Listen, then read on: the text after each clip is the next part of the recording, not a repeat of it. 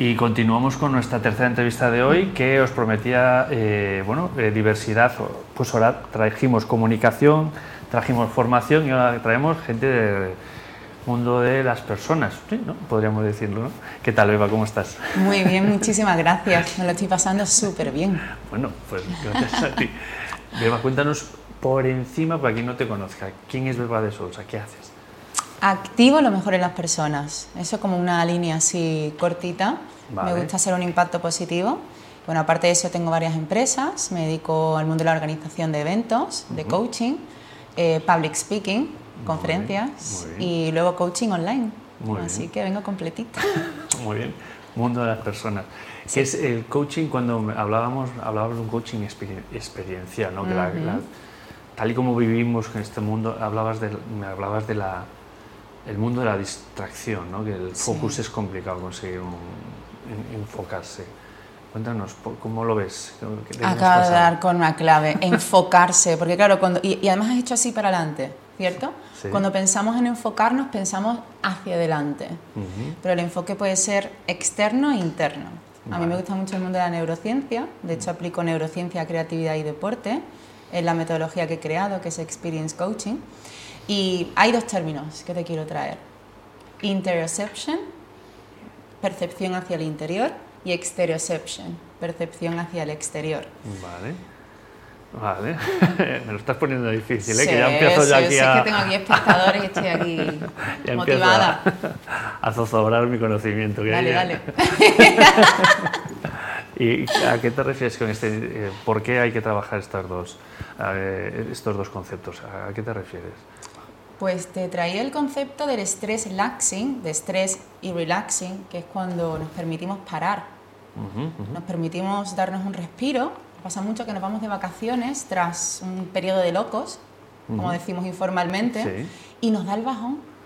Sí. Tras un periodo de alto en cortisol, de estar viviendo en modo supervivencia, todo el rato enfocados hacia afuera, exterioception, muchísima sensibilidad a los ruidos, muchísima sensibilidad visual, fatiga mental, poca claridad. Cuando nos paramos, hay una mirada hacia el interior. Aburrimiento viene de terror a estar, del latín a- del terror a estar solos, Vale. aberrare. Entonces, en esos momentos para mí es crítico. eh, Yo me dedico a que la gente trabaje a gusto. Activo lo mejor en las personas para que trabajen a gusto. ¿Y esto qué significa?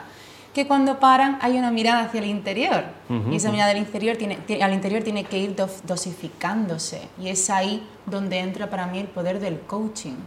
El poder entrenar la mente, el cuerpo, las emociones, para que cuando llegue ese periodo de relajación no te abrumes y no dejes de esquivar pelotas. Como que estás, como no, no te encuentras cómodo, y estás pasando los días, ¿no? Incómodo, ¿no? Y es- Sí. esto, como lo, lo Pero yo pensaba que el coaching, eh, cuando hablas de activar Ujú. y sacar lo mejor de una persona para ser más eficiente, es, oye, cómo hacer las tareas de una manera más eficiente, ¿no? Ah, incluso amóldate el- la cabeza, que céntrate tus relaciones con la gente, tu relación contigo mismo, pero siempre en el mundo laboral. Y tú ya estás saliendo del mundo laboral y estás, me estás hablando del mundo no laboral, ¿no? De la, Es que está linkeado. o sea, sí, ya, pero, pero es más directo, ¿no? Claro, la, la cosa es que en el trabajo solemos estar muy enfocados hacia afuera. Hacer, ser útiles, eh, estar alineados con sí. las personas, cuánta energía requiere tú que estás aquí entrevistándome, dándome todo lo que tienes, toda tu energía, todo ese enfoque. Eso requiere energía, energía mental. Sí, sí, sí. no estamos haciendo burping, ¿no? No estamos haciendo ejercicio físico, pero tú estás enfocado en mí y me estás dando energía.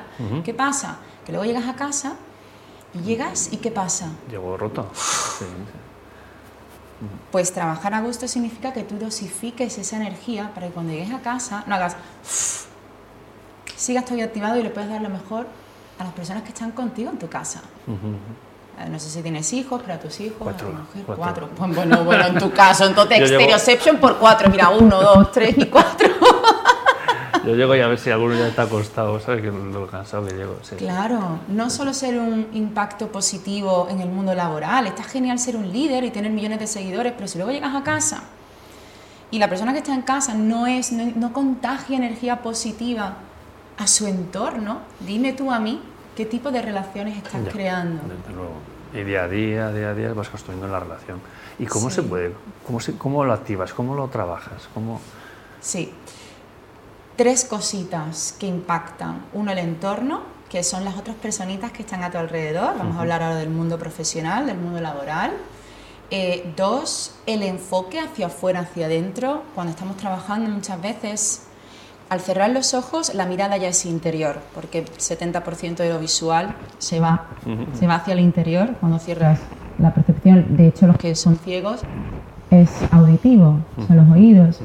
Entonces, cuando estás trabajando, tú puedes darte tus respiros a ti y a tus trabajadores. Mindfulness, meditación, un minuto de quietud. La mente es como un charco en, en arena. Y si está todo removido, no hay claridad. Cuando tú exiges a tus trabajadores que sean eficientes, que sean claros, que sean productivos, pero su mente está pues, como si fuera un remolino ahí. Mail llamada, jefe, pum, mail llamada, jefe. No hay, no hay manera. Entonces, esa es la parte de enfoque, poder jugar exterioception, interception, mirada hacia el interior, mirada hacia el exterior, control del cortisol, como dice Marian Rojas Estapé, que me encanta, hay una intoxicación de cortisol Intoxicación de cortisol. Y el tercer pilar son los eventos significativos. Son los viajes, eh, son las pequeñas cosas con tu familia, son esas cosas que tienen un impacto emocional. Esos tres componentes, esos tres ingredientes combinados, a través de los hábitos, a través de esos eventos significativos, a través de un entorno de personas vitaminas, también de Marian Rojas Estapé, es una clave de felicidad está comprobado científicamente que cuando la mente está wandering, mm, dando, vueltas por ahí, uno no es feliz. Cuando uno está en el momento presente, de hecho es un estudio que si quieres te lo paso, es súper interesante para que lo compartas con la audiencia. The Unhappy Mind, The Unhappy of a Wandering Mind, te explica como la única manera de que tu cerebro diga, ay, qué gustito, es cuando está en el aquí y ahora. Normalmente estamos en el ayer y el mañana, ¿no? El aquí ahora nos da miedo porque en cuanto paramos es como, uff, yo con estas emociones día mañana que hoy no tengo prisa, no tengo prisa, hoy no. O es la anticipación, the future of work. ¿Qué va a pasar mañana en 2024? Bueno, ¿qué va a pasar hoy? Porque todo lo que sea incertidumbre, todo lo que sea eh, eh, eh, estar en estado de alerta genera cortisol. Y el cortisol es muy bueno para otras cosas, como por ejemplo reducir la inflamación, pero cuando estamos en continuo estado de hacer, hacer, hacer, hacer, hacer, hacer, nos genera malestar.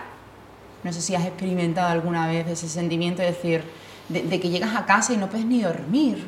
Estás como en adrenalina todavía, shaky, como diríamos en inglés. Sí, sí. No, ya, me da por la mañana ya.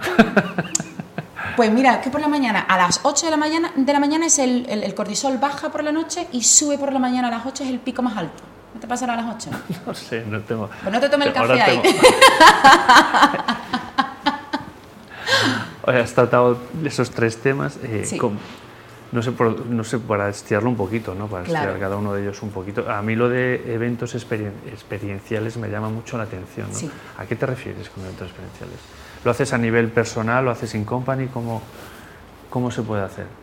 Pues lo hago a través de. Eh, son, son eventos temáticos. Porque cuando la mente está en un entorno que no conoce mucho, hay menos detonantes, menos triggers.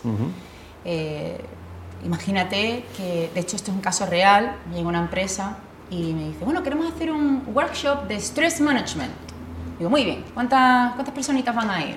Pues mira, viene gente de eh, Gran Bretaña, viene gente de Kenia, viene gente de Suiza, de Alemania, y digo, bueno. Como es que son culturas, aquí que hablamos mucho de culturas, son culturas muy diferentes, que es estrés para cada persona, cada persona tiene unos estresores. Entonces yo cojo un tema, cogí Too Fast, Too Furious, la película, y derivas y creas el workshop en un entorno en el que una película es algo conocido, vas poniendo como cápsulas de lo que es el estrés en pequeñas estaciones en la oficina, y a través de juegos, tú vas, en lugar de enseñarles, ellos van experimentando lo que para ellos son estresores. Hablamos mucho también de la mirada hacia afuera, la mirada hacia adentro, y cómo poder liderarlo y manejarlo.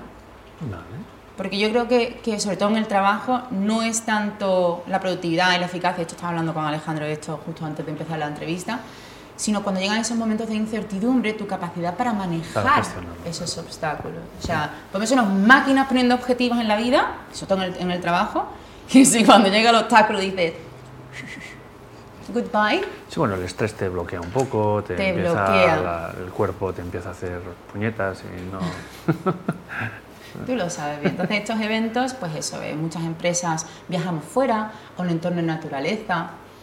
¿Y qué genera? Pues eh, genera bienestar porque combinamos la mente, el cuerpo y lo que son las emociones, pero de una manera distendida, eh, divertida, con juegos. Eso de ponerme en, eh, de- en el sofá típico con la pantalla, todo el mundo sentado tomando notas, como sí, genial, esa parte tiene que estar, la parte teórica.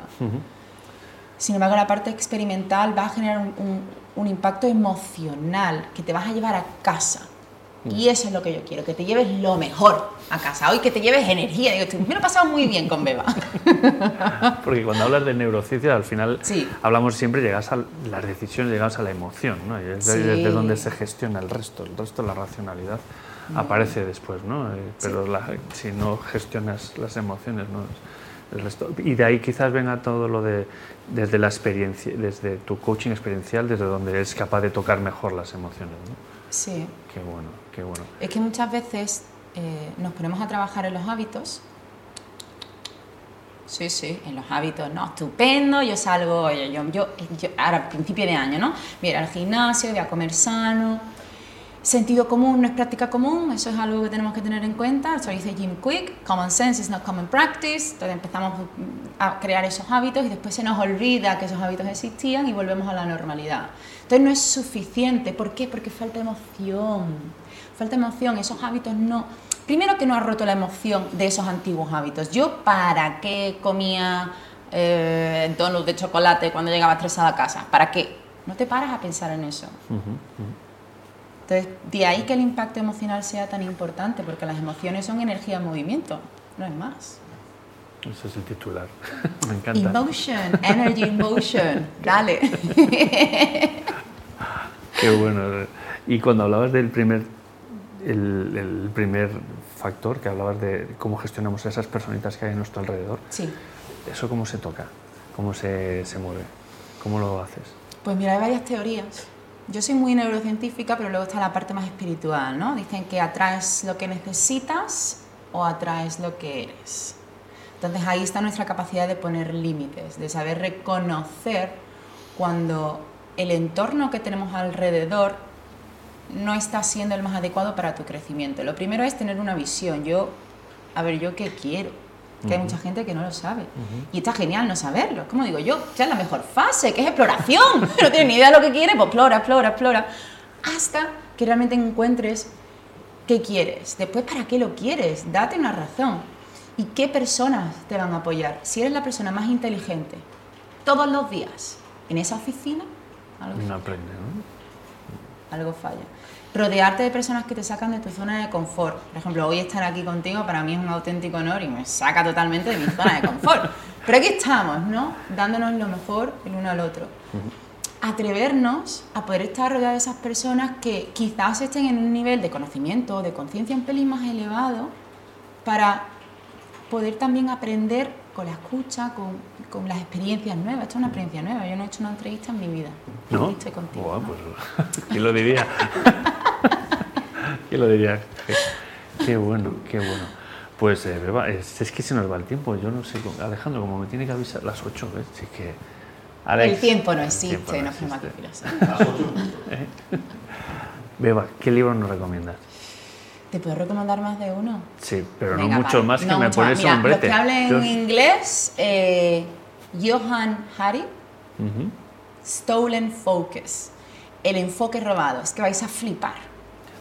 Porque esto de los coaches, de, de- yo soy coach, pero tenemos muchos clichés que, pues bueno, Bajo pues, la palabra hay, coach. que, hay, que, hay que cuestionarse. Bajo la palabra coach la vida que tú hay quieras. muchas cosas, hay mucha gente. Hay muchas. Y sí es cierto hasta cierto punto, porque vivimos en, en- en una sociedad eh, llena de dopamina, dopamina land, mucho placer, mucha comida, mucho juego, mucho, mucho estímulo y oye, es difícil controlar el enfoque de exterioception. Entonces, hasta que cierto punto, si un problema es sistémico, requiere una solución sistémica, no solamente en el control de hábitos, sino un poquito, un ámbito más amplio. Ese libro, mm, perspectiva. Qué bueno. Y después, hablando de personas vitaminas, Marian Rojas Estapé, Personas Vitaminas y el de eh, Cómo hacer que te pasen cosas buenas. O sea, son dos libros Son de los verdad. dos de Marianne, ¿no? Sí, mm, que, wow, Sí, ya salió el de, el de segundo salió ya. ya lo- lo- mm, espectaculares. Yo es que esa mujer de verdad que la admiro muchísimo. Qué bueno. Sí, y nada, Bueno, pues ¿Te Beba, muy bien. Muy bien. ¿Y tú? muchísimo. Pues eso es lo importante. Espero que esta experiencia te haya sumado. A mí me ha sumado mucho, Beba. Me alegro mucho, eso es lo importante. Muy bien. Pues muchas gracias, Beba. A ti.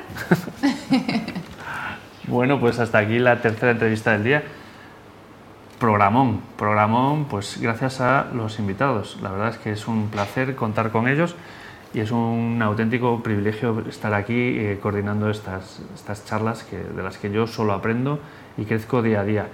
Esta es vuestra casa, esta es Tinku, esto es Corporate Talks. Aquí me tenéis el lunes que viene y por el camino, pues como sabéis, tenéis a compañeros de Tinku que os harán la semana mucho más llevadera y seguro que mucho más eh, constructiva. Nos vemos la semana que viene. Hasta luego, chicos y chicas.